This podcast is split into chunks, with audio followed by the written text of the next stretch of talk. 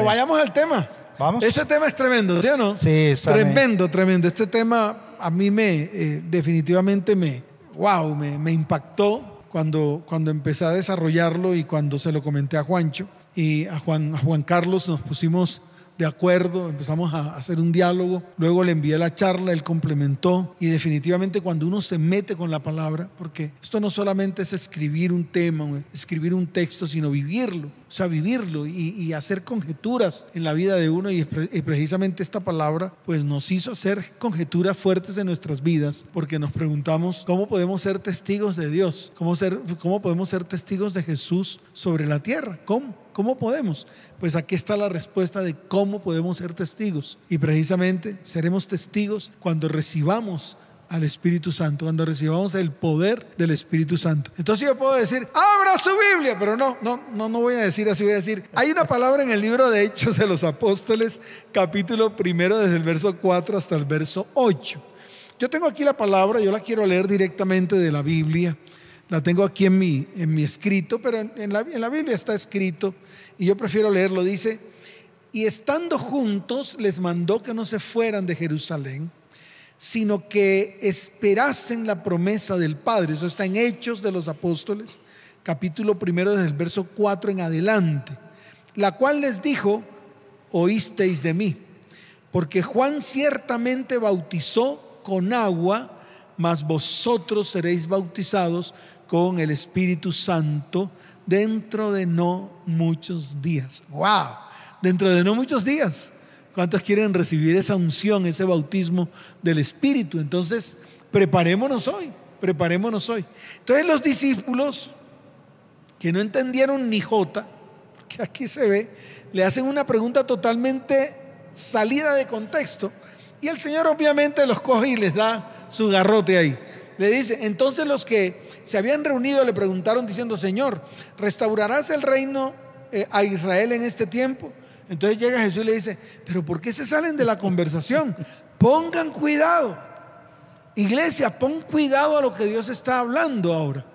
Pon cuidado, el Señor ya lo estaba hablando desde hace tiempo. Él dijo que iba a derramar un segundo Pentecostés. Entonces pongamos atención, caminemos en ese sentido, en ese sentir y actuemos para que la unción y el poder del Espíritu caiga sobre nuestras vidas y podamos andar en el Espíritu, así como, como usted lo oye, andar en el Espíritu. Entonces llega Jesús y les dice, no os toca a vosotros saber los tiempos o los sazones que el Padre puso en una sola potestad. Es decir, no hablemos de ese tema ahora. Vamos a hablar de lo que nos, de lo que nos corresponde. Entonces en el verso 8 endereza nuevamente la conversación y dice, pero recibiréis poder. Wow, esta palabrota. Cuando haya venido sobre vosotros el Espíritu Santo y me seréis testigos en Jerusalén en ese tiempo, en toda Judea, en ese tiempo, en Samaria, en ese tiempo, pero aquí miramos los tiempos de nosotros, dice, y hasta lo último de la tierra.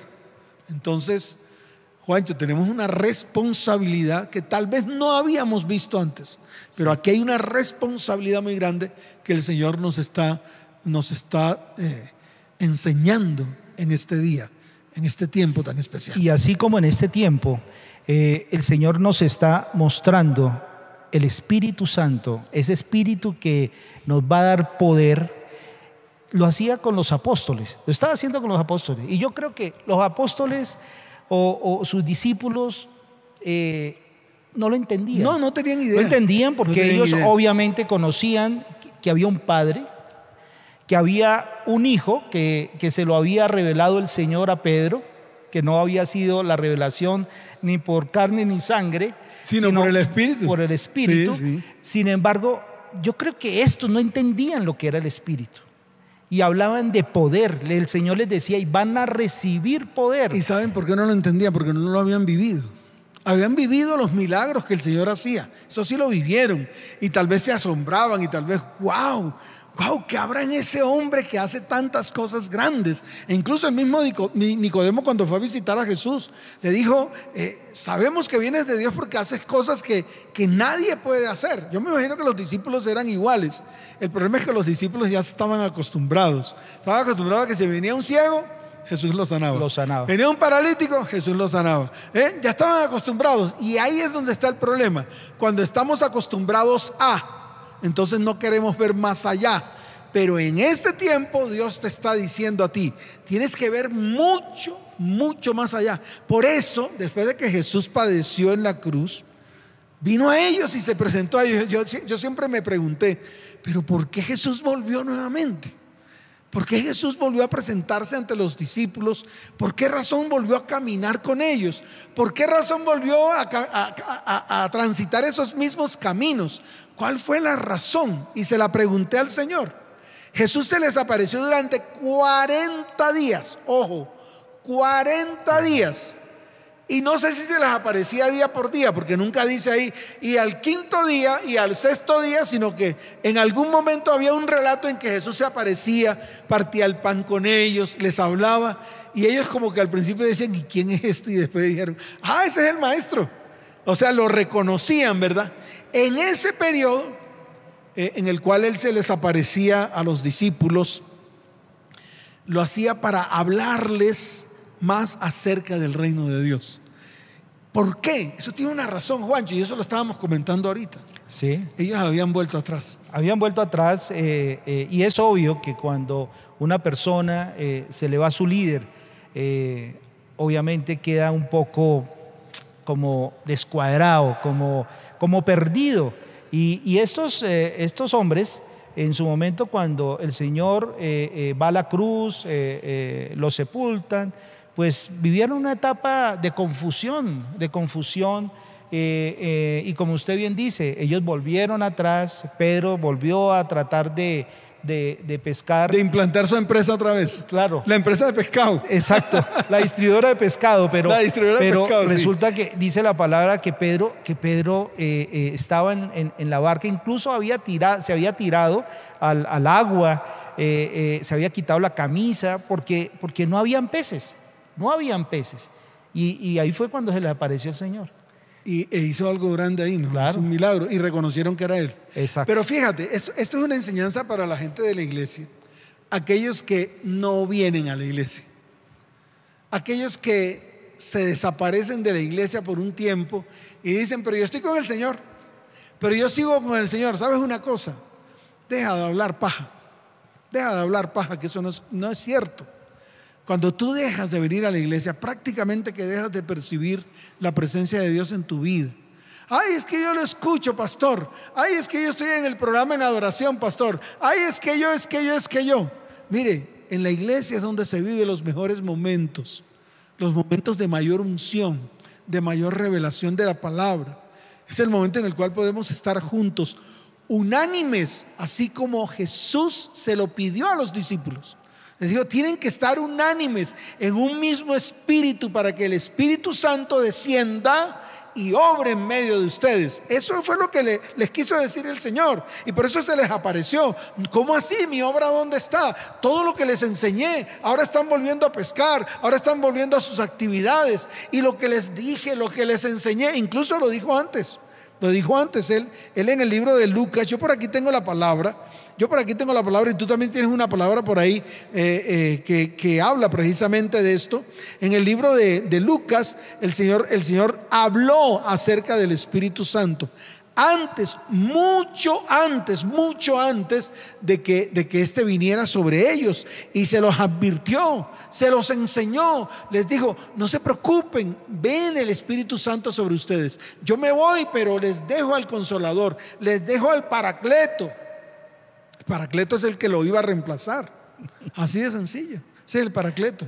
Sí, y, esa, y la palabra está en Lucas 9.1, eh, donde dice, habiendo reunido a sus doce discípulos, les dio poder y autoridad sobre todos los demonios y para sanar enfermedades y los envió a predicar el reino de Dios y a sanar los enfermos.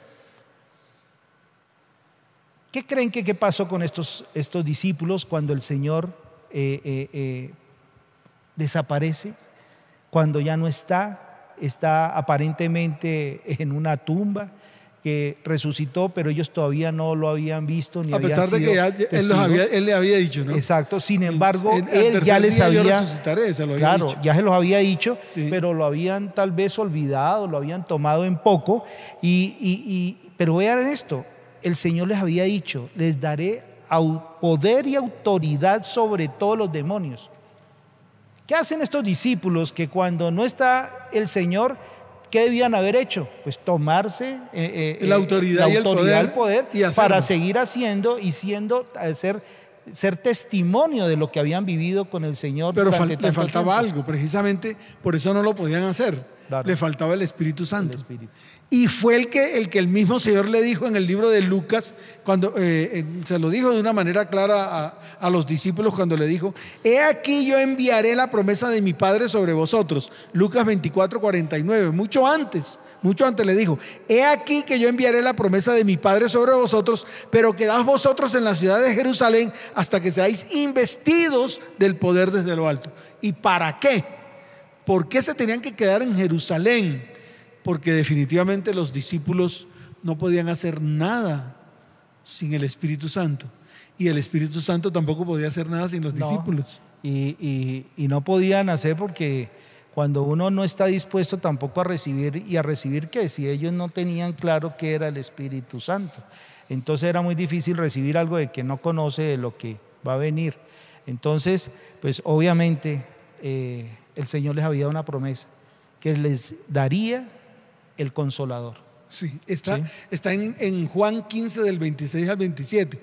Pero cuando venga el consolador a quien yo os via- enviaré del Padre, el Espíritu de verdad, el cual procede del, del Padre, Él dará testimonio acerca de mí. Oiga, tremendo esto. Y vosotros daréis testimonio también porque habéis estado conmigo desde el principio. Aquí hay un fundamento. Y yo se lo voy a enseñar a la iglesia hoy.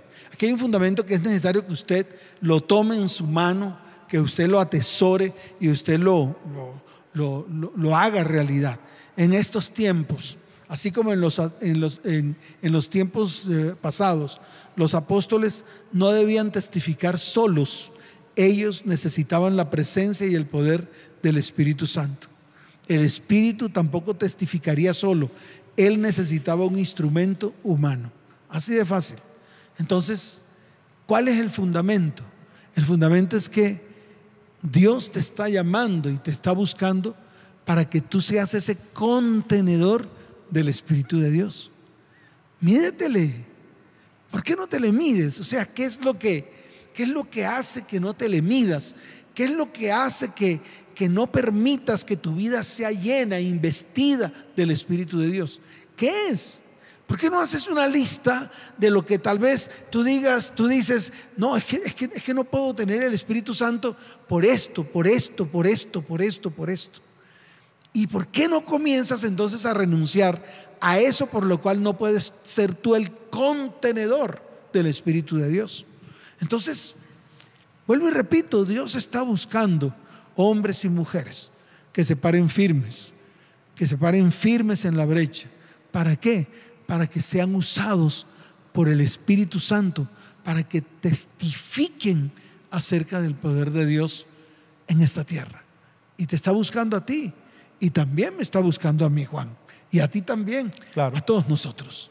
Ahora, ¿qué sucede? Que como toda promesa demanda una condición, un mandamiento. Sí, y demanda porque- tiempo, ¿no? y demanda tiempo, demanda eh, ciertas condiciones. Ustedes habrán notado que cuando vamos a la palabra y nos encontramos con una promesa, amén, aleluya, pero mira lo que hay antes y mira lo que hay después. Seguramente el Señor te está diciendo a través de ese texto que debes cambiar ciertas cosas. Y dice, mire, eh, antes de- del versículo que el pastor acaba de leer, encontraba yo en Juan 14, del 15 al 17, porque dice que antes de esa promesa, esto le antecede una condición. Y ahí lo podemos encontrar y dice Juan 14, del 15 al 17, y dice, si me amáis, Wow, ¿no? si me amáis, Tremendo. si me amáis, Si me amáis. guardad mis mandamientos. Entonces, si me amas y guardas mis mandamientos, podría ser así, ¿no? Así es. Y viene entonces la, la parte, la parte gruesa. Claro. Y el versículo 16 dice, y yo rogaré al Padre. Ah, Yo rogaré al Padre. Y si nos detallamos un poco en el texto que leyó el pastor, dice allí que a quien yo os enviaré del Padre. tremendo. Yo enviaré al Padre. Y aquí en este texto, Es que, el es que- versículo es que 16, Jesús siempre hablaba lo mismo. siempre lo Jesús nunca hablaba de cosas diferentes, hablaba siempre lo mismo, su fundamento era uno solo. Él no hablaba de, de- de cosas aquí, cosas allá, no, él se enfocaba siempre en lo mismo. Y dice, y yo rogaré al Padre y os dará otro consolador. Otro. Porque el primer consola- consolador, ¿quién fue? Jesucristo. Él mismo. Quien vino, quien fue a la cruz, quien a través de ese gran sacrificio, hoy tenemos esperanza, hoy tenemos vida eterna, hoy tenemos redención a través y gracias al sacrificio que hizo el Señor. Oiga, Juancho, Pero- mire el 17. y el 17. Ahí está la revelación. Claro. El y 17. dice, el Espíritu de verdad al cual el mundo no puede recibir porque no le ve ni le conoce. Pero espérate, espérate. El mundo no le puede recibir eso, no es para cualquiera. no es, para pa' cual- cualquiera. no es para cualquiera, no es para el mundo, es para los que Dios escoge. Así es. Al cual el mundo no puede recibir porque no le ve ni le conoce, pero vosotros le conocéis porque mora con vosotros y estará en vosotros. Oiga, tremendo. Ahí está, investidos del Espíritu. ¿Sí? Entonces es un reto para la iglesia. Esto es un reto para la iglesia. El Espíritu de verdad, el cual el mundo no puede recibir porque no le ve ni le conoce. Pero tú y yo sí le conocemos. Tú y yo, ¿por qué? Porque mora en nosotros y estará en nosotros. En, no con. En, no con. En nosotros, no con nosotros.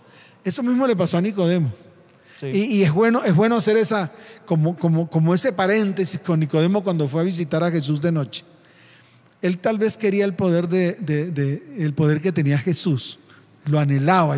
Yo, me imagino a Nicodemo, un hombre eh, con mucha sabiduría en la palabra, se conocía la Torah de cabo a rabo y, y- y fue a visitar a Jesús. Y lo primero que le dice a Jesús es, sabemos que vienes de Dios porque nadie puede hacer las cosas que tú haces si Dios no está con él. Wow. O sea, él sabía y él quería eso, eso que estaba de lo que estaba hablando. Pero cuando Jesús le puso la condición, ahí sí el poder y se acabó el lío, me iba a Orondo a mostrar por allá mi poder con el conocimiento de la palabra y ya. Eso yo creo que fue lo que pensó Nicodemo. Claro. Pero Jesús le dijo, si no naces de nuevo, ahora, esto no es para Nicodemo solamente, esto es para la iglesia, esto es para ti. Ese es el esfuerzo, nacer de nuevo, nacer de agua, nacer de la palabra y nacer del Espíritu. Pero ¿cómo se hace eso? Pues se lo estamos enseñando. Es precisamente lo que estamos ha- haciendo aquí en este diálogo. Estamos enseñándote cómo haces para recibir ese poder. ¿Cómo haces para recibir ese nuevo nacimiento a través de agua, que es la palabra, y a través del Espíritu Santo? Te invitamos. Te invitamos para que te pongas firmes, para que ya no eches más para atrás, para que no seas como Nicodemo. Voy a hacer una charla que se llame No seas como Nicodemo, para Sí. ver si podemos entender todo lo que Dios quiere hacer en medio de nuestras vidas. ¿Para qué? ¿Para beneficio de quién? Para beneficio tuyo, para beneficio de tus familiares. Mire, yo decía este, esta mañana en el programa que comencemos por nuestros hijos, comencemos por nuestras familias, comencemos por nuestras descendencias, comencemos a mostrar el poder en ellos. Cuando tu hijo está enfermo, cuando tu hijita está enferma, cuando tu mamá está enfermo o tu cónyuge está enfermo, qué bueno que tú desates poder, el poder de sanidad sobre ellos y comienza Dios a usarte. Y cuando tú veas, porque esto es importante que tú lo sepas, cuando tú veas que hay sanidad y dices, wow, ¿y esto cómo fue? Pues que el poder de Dios está viniendo sobre ti y te tienes que parar firme. Entonces Dios comienza a obrar en tu vida de una manera sobrenatural. Ahí eres testigo. Ahí, en esos momentos, eres testigo. Das testimonio de todo lo que Dios está haciendo. En otras palabras, del poder de Dios. y es tiempo de ya de, porque es que hay algunas personas que solamente son testigos. Vienen a la iglesia, ven los milagros, ve las manifestaciones sobrenaturales que hace el Espíritu eh, a través de, una administración, pero solamente son testigos, mas no lo hablan. No lo no son testimonio. ¿Y, ¿Y qué sucede? Se vuelven solamente simpatizantes. Y muchos de nosotros como papás, y yo me pongo en el lugar, porque soy padre de familia, y tengo que propender en impregnar de ese mismo espíritu a nuestra familia, a nuestros hijos. Mire que en el caso de, Nicodemo, afortunadamente, bueno, el Señor le dijo, si no nacieres de nuevo, ¿qué tal donde le hubiera dicho, toma tu cruz y sígueme? Hubiera quedado peor. Hubiera quedado peor. ahí, se hubiera dicho, eh, Señor, yo estoy cómodo, yo ocupo un cipote lugar allá que no lo puedes ocupar tú. A mí me respeta todo el mundo porque soy un doctor, un maestro, y además de eso juzgo al pueblo. Entonces, no necesito nada. Claro, era un doctor, un tipo que conocía muchísimo de, la ley del Señor. Entonces, pero, pero miren que dice el versículo 25 del texto que estábamos leyendo, dice, os he dicho estas cosas estando con vosotros. El 26 dice, mas el consolador, el Espíritu Santo, a quien el Padre enviará en mi nombre, Él os enseñará todas las cosas y os recordará todo lo que yo he dicho. Clave para poder entender para poder entender la palabra, pastor, si no tenemos el Espíritu Santo en nuestra vida, simplemente esto es un texto más. No podemos hacer nada. Es un texto más y no vamos a poder testificar. Y cuando lo queremos hacer en nuestras fuerzas, pues obviamente no hay resultados. Mire, aquí hay una palabra, ya que estamos como concluyendo en este tema, que hay una palabra que es una bomba. Eh, cuando en Hechos de los Apóstoles capítulo primero verso 8 Jesús dijo, pero recibiréis poder. Y la otra parte que es importante es cuando dice, y me seréis testigos. Tal vez son las dos palabras bien importantes en este texto, pero recibiréis poder. Y yo ahí puse unos puntos suspensivos y dije, y me seréis testigos. Precisamente aquí hay una palabra bomba que es poder. El ser humano anhela el poder. El ser humano anhela el poder. El poder a través del dinero, el poder a través de un cargo público, el poder a través de, de su trabajo. E incluso el hombre que trabaja pues adquiere poder con el dinero que gana. ¿Sí? El hombre siempre querrá poder. Ahora yo, yo le digo a la iglesia, la iglesia también debe anhelar el poder, pero no ese que anhela el hombre carnal y el hombre mundano. No, es el poder que muestra aquí, pero recibiréis poder. Ese poder en todo sentido, en todas las áreas de su vida, en la expresión bíblica significa dunamis, dunamis, fuerza, capacidad. Es la palabra dinamita que deriva de dunamis y se refiere al poder sobrenatural que reciben únicamente aquellos sobre quienes desciende el Espíritu Santo. Por eso en el libro de Lucas capítulo primero verso 35 dice, respondiendo el ángel le dijo, el Espíritu Santo vendrá sobre ti y el poder del Altísimo te cubrirá con su sombra, por lo cual también el santo ser que nacerá será llamado Hijo de Dios. Tremendo, ese es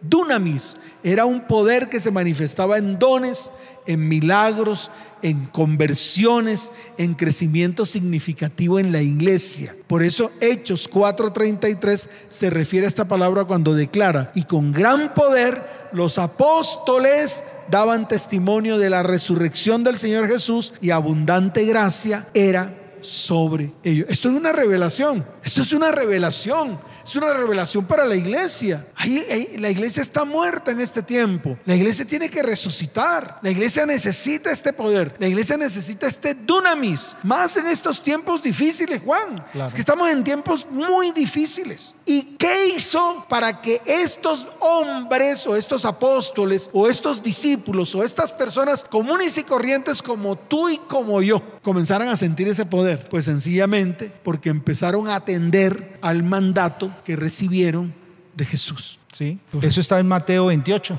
donde él dijo, y por tanto id y haced discípulos a todas las naciones. ¿A dónde? A todas las naciones. A todas.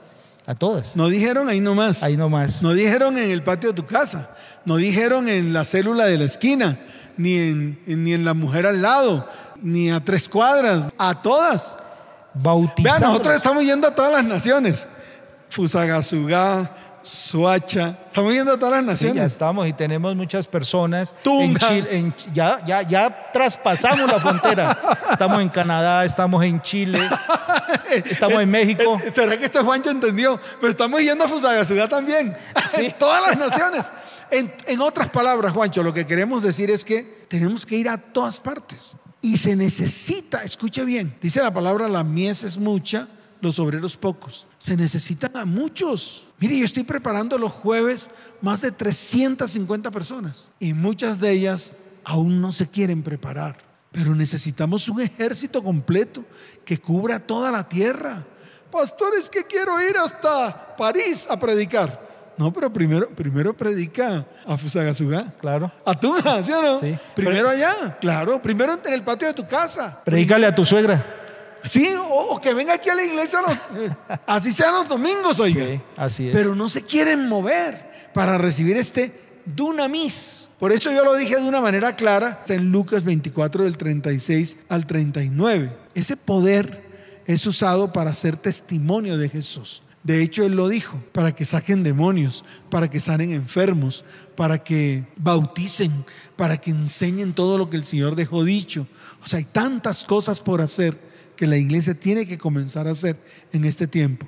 Ese poder interior, ese poder interior que te da Dios cuando en la palabra dice, porque no nos ha dado Dios espíritu de cobardía, sino de poder, de amor y de dominio propio. Ese poder para proclamar el Evangelio que está descrito en Romanos 1.16, porque no me avergüenzo del Evangelio, porque es poder de Dios para salvación a todo aquel que cree poder para continuar la obra que había comenzado Jesús en la tierra, por Dios, y se harían obras aún mayores. Yo no sé si tú entiendes esto, pero tú puedes hacer obras aún mayores que las que hizo Jesús porque Él lo dijo. No es porque yo me inventé esto. Él lo dijo en el libro de Juan, capítulo 14, verso 12, que dice, de cierto, de cierto os digo, el que en mí cree, las obras que yo hago, Él las hará también, y aún mayores, porque yo voy al Padre.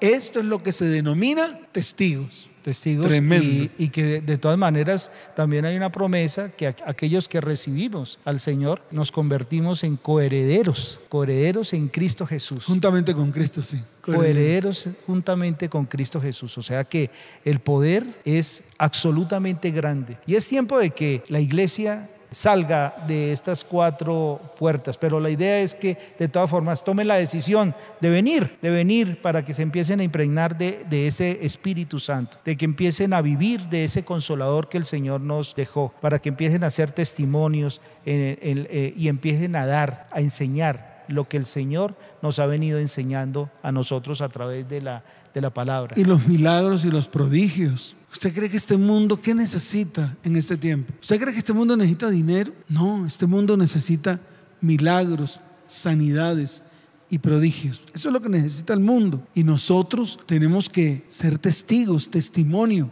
de ese poder de Dios. Y tenemos que impregnarlo en la gente para que la gente crea, para que la gente se vuelva a Dios con todo el corazón. Yo le voy a hacer una pregunta a la iglesia y de pronto va a sonar repetitiva, pero es importante, Juancho, y es importante que la gente haga la tarea, la gente tiene que hacer la tarea. Tiene que hacerla, es decir, tiene que tomar un papel, un lápiz, un esfero y empezar a escribir qué es lo que a ti no te permite recibir el Espíritu de Dios. ¿Qué es? Y hagamos la tarea. Hagamos la tarea. Eso que no te permite, eso que no te lo permite, pues que Dios ministre en esa área en tu vida para que arranque todo lo que haya que arrancar, para que destruya todo lo que haya que destruir en tu vida y también para que plante, para que edifique todo lo que haya que edificar en tu vida, para que recibas ese poder que viene de lo alto a través del Espíritu de Dios. Y quiero terminar con primera de Juan capítulo primero, desde el verso primero hasta el verso 5 que dice, lo que era desde el principio, lo que hemos oído, lo que hemos visto con nuestros ojos, lo que hemos contemplado y palparon nuestras manos tocante al verbo de la vida, porque la vida fue manifestada y la hemos visto y testificamos y os anunciamos la vida eterna, la cual estaba con el Padre y se nos manifestó. Lo que hemos visto y oído, eso anunciamos, eso para que también vosotros tengáis comunión con nosotros y nuestra comunión verdaderamente es con el Padre y con su Hijo Jesucristo. Estas cosas os escribimos para que vuestro gozo sea cumplido. Ese es el mensaje que hemos oído de Él y os anunciamos. Dios es luz y no hay ningunas tinieblas en Él. Prediquemos la palabra, vayamos a las casas, saquemos a los enfermos, levantémoslos, saquemos a los amargados y permitamos que el Espíritu Santo los sane, los limpie, a los airados, a los arruinados, a los endemoniados. Comencemos esta labor, comencemos este trabajo. Es importante. Jesús volvió a la tierra, es decir, murió, resucitó y volvió para afianzar el trabajo que había hecho durante tres años con unos hombres que preparó. Te voy a decir algo, en este tiempo el mismo Señor va a descender a través de su Espíritu, va a caminar por estas calles, por las calles de esta iglesia y va a impartir de su Espíritu sobre tu vida, sobre tu familia y sobre tu descendencia. El soplo de Dios va a venir con poder y te va a investir, te va a llenar de poder. Ama eso, anhélalo en tu corazón, anhélalo con todas las fuerzas de tu ser y vas a ver qué va a ocurrir en tu vida. Milagros, sanidades, prodigios y todas las demás cosas serán añadidas. Juancho. Amén, pastor. Y necesitamos que este tiempo, tiempo en el que se están viviendo los postreros días, Pablo se lo decía y citaba eh, el profeta Joel, una profecía que estaba allí, que, el cual decía en el capítulo de Hechos 2, de los versículos del 16 al 18. Y dice la palabra, y en los postreros días, dice Dios, derramaré de mi espíritu sobre toda carne. Este es el tiempo, iglesia. El Señor está derramando de su espíritu, pero está derramando de su espíritu a quienes lo quieren recibir. A los que no están poniendo una sombrilla encima para no recibir de ese espíritu. Tenemos que disponernos a recibir para que podamos recibir lo que viene posterior. Y dice, derramaré mi espíritu sobre toda carne y vuestros hijos y vuestras hijas profetizarán, vuestros jóvenes verán visiones y vuestros ancianos soñarán sueños. Y de cierto sobre mis siervos y sobre mis siervas en aquellos días derramaré de mi espíritu y profetizarán. Y hay una pregunta, hoy día, ¿qué están profetizando tus hijos? ¿Cuál es la forma de hablar de tus hijos. ¿Te hace feliz esto? Yo creo que no. Yo como papá puedo decir que cuando mis hijas a veces se les sale una mala palabra, pues no está bien, me entristece. Y es tiempo de que tú como papá, tú como mamá, empieces a hacer tu labor para que efectivamente sea derramado sobre tus hijos, tu casa y tu familia ese Espíritu Santo que necesitamos que sea derramado y que sea recibido por cada uno de nosotros. Vamos a orar, yo creo que es tiempo de, colocarnos en pie, los que están allí detrás de la transmisión, detrás de la radio, colóquense en pie y, y yo quiero que coloquen su mano en su corazón, que este sea un tiempo en el cual haya sinceridad en tu vida, que seas sincero, que te quites la máscara, que de verdad anheles lo que Dios te está ofreciendo en este tiempo que de verdad recibas ese llamado que Dios está haciendo para que el poder de su Espíritu sea derramado sobre tu vida, sin importar la condición en la que estás. Porque de pronto dirás, no, pastor, no estoy preparado, tengo muchas cosas pendientes, no he podido poner mi vida en orden, tengo problemas, dificultades tengo tristeza en mi corazón, tengo problemas emocionales, físicos, de pronto dirás estoy enfermo, estoy enfermo, o de pronto dirás, no es que no tengo tiempo, todo el tiempo tengo que estar trabajando para poder darle sustento a mis hijos. Todo eso está bien, pero vuelvo y te repito, sin importar la condición que estás viviendo, acepta el llamado, acéptalo hoy, tú varón que estás ahí, que tal vez has dicho, en algún momento dijiste, yo anhelo el poder de Dios sobre mi vida. Yo quiero lo que tiene esa persona. Yo anhelo predicar la palabra o yo quiero hacer esto para Dios. Qué bueno que te colocaras en pie. Qué bueno que inclinaras tu rostro. Porque yo quiero orar por ti. Quiero extender mi mano. Y quiero pedirle al Señor que lo mismo que me ha dado a mí, también te lo dé a ti. Que lo mismo que Él me ha dado a mí, esa revelación de la palabra, tal vez ese anhelo, esas ganas, ese deseo, ese fuego ardiente que hay en mí, yo quiero que tú también lo recibas hoy y que abras tu corazón. Y si hay problemas y dificultades, que puedas hablar con el Padre, que puedas comentarle todas tus cosas, que puedas decirle todas las cosas que necesitas decir. Qué bueno que te asinceres con Él, qué bueno que tengas esos tiempos de intimidad y qué bueno que Dios en algún momento te mire y te diga, es que yo soy el que te escojo y no te preocupes, yo haré todas las cosas para que tú recibas lo que yo te quiero dar. Y Él que quiere darte el poder de su Espíritu para que te levantes y seas testigo del poder de Dios a través del Espíritu Santo. Padre, hoy coloco estas vidas delante de ti. Hoy te doy gracias, Señor. Te doy gracias porque estos son los tiempos en los cuales necesitamos un ejército de hombres, mujeres, jóvenes, niños, para que se levanten en el poder del Espíritu Santo y sean testigos, sean testimonio de Jesucristo en sus vidas a través de sanidades, milagros, prodigios, a través de liberación, sanidad. Señor, hoy coloco estas vidas delante de tu perfecta presencia y de lo que tú me has dado a mí, Señor, hoy lo extiendo para la iglesia en este tiempo. Porque sé que los pastores que me rodean también lo han recibido, han recibido el anhelo, ese gozo cumplido. Te pido que también sea derramado sobre todos aquellos que anhelan el poder del Espíritu Santo y no saben cómo recibirlo.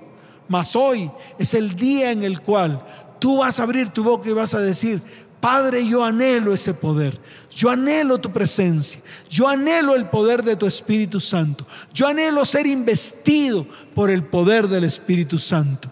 Hoy desato sobre ti esa unción, ese deseo, ese fuego en tu corazón para que vengan sanidades y milagros, para que comiences a hacer cosas pequeñas y a través de esas cosas pequeñas entiendas que el Espíritu de Dios está sobre ti, que vienen los mejores tiempos para tu vida, tu familia y tu descendencia. Te lo pido, Padre, en el nombre de Jesús y te doy gracias, Señor. Amén y amén. Dele fuerte ese aplauso al Señor. Fuerte ese aplauso al que vive por los siglos de los siglos. Y bueno, vamos a despedirnos de toda la iglesia. Colóquense en pie, vamos a bendecirlo. Hagamos una oración por la iglesia. Despidamos a la iglesia y, y bendigamos así. Claro que sí. Levanten las manos allí donde están y hoy ponemos en tus manos, Señor, a esta tu iglesia, Señor, a cada una de las personas que en esta noche nos acompañaron a través de estas pantallas, Señor. Te pido, Señor, que tú las bendigas, Señor, y desatamos sobre ellas prosperidad, bendición y en especial de tu Espíritu Santo, Señor, que el Espíritu Santo y ese consolador al cual tú nos prometiste, Señor, que sea derramado en este momento sobre la vida de cada una de estas personas. Iglesia ETP, hoy yo te bendigo, Iglesia ETP, creced y multiplicados en el nombre de Cristo Jesús. Amén, amén y amén. Buenas noches, iglesia. Te espero este domingo, 8 y 10 de la mañana. Recibirás el Rúa Elohim sobre tu vida, sobre tu familia y sobre tu descendencia. Que Dios les bendiga. Nos vemos. Chao, chao.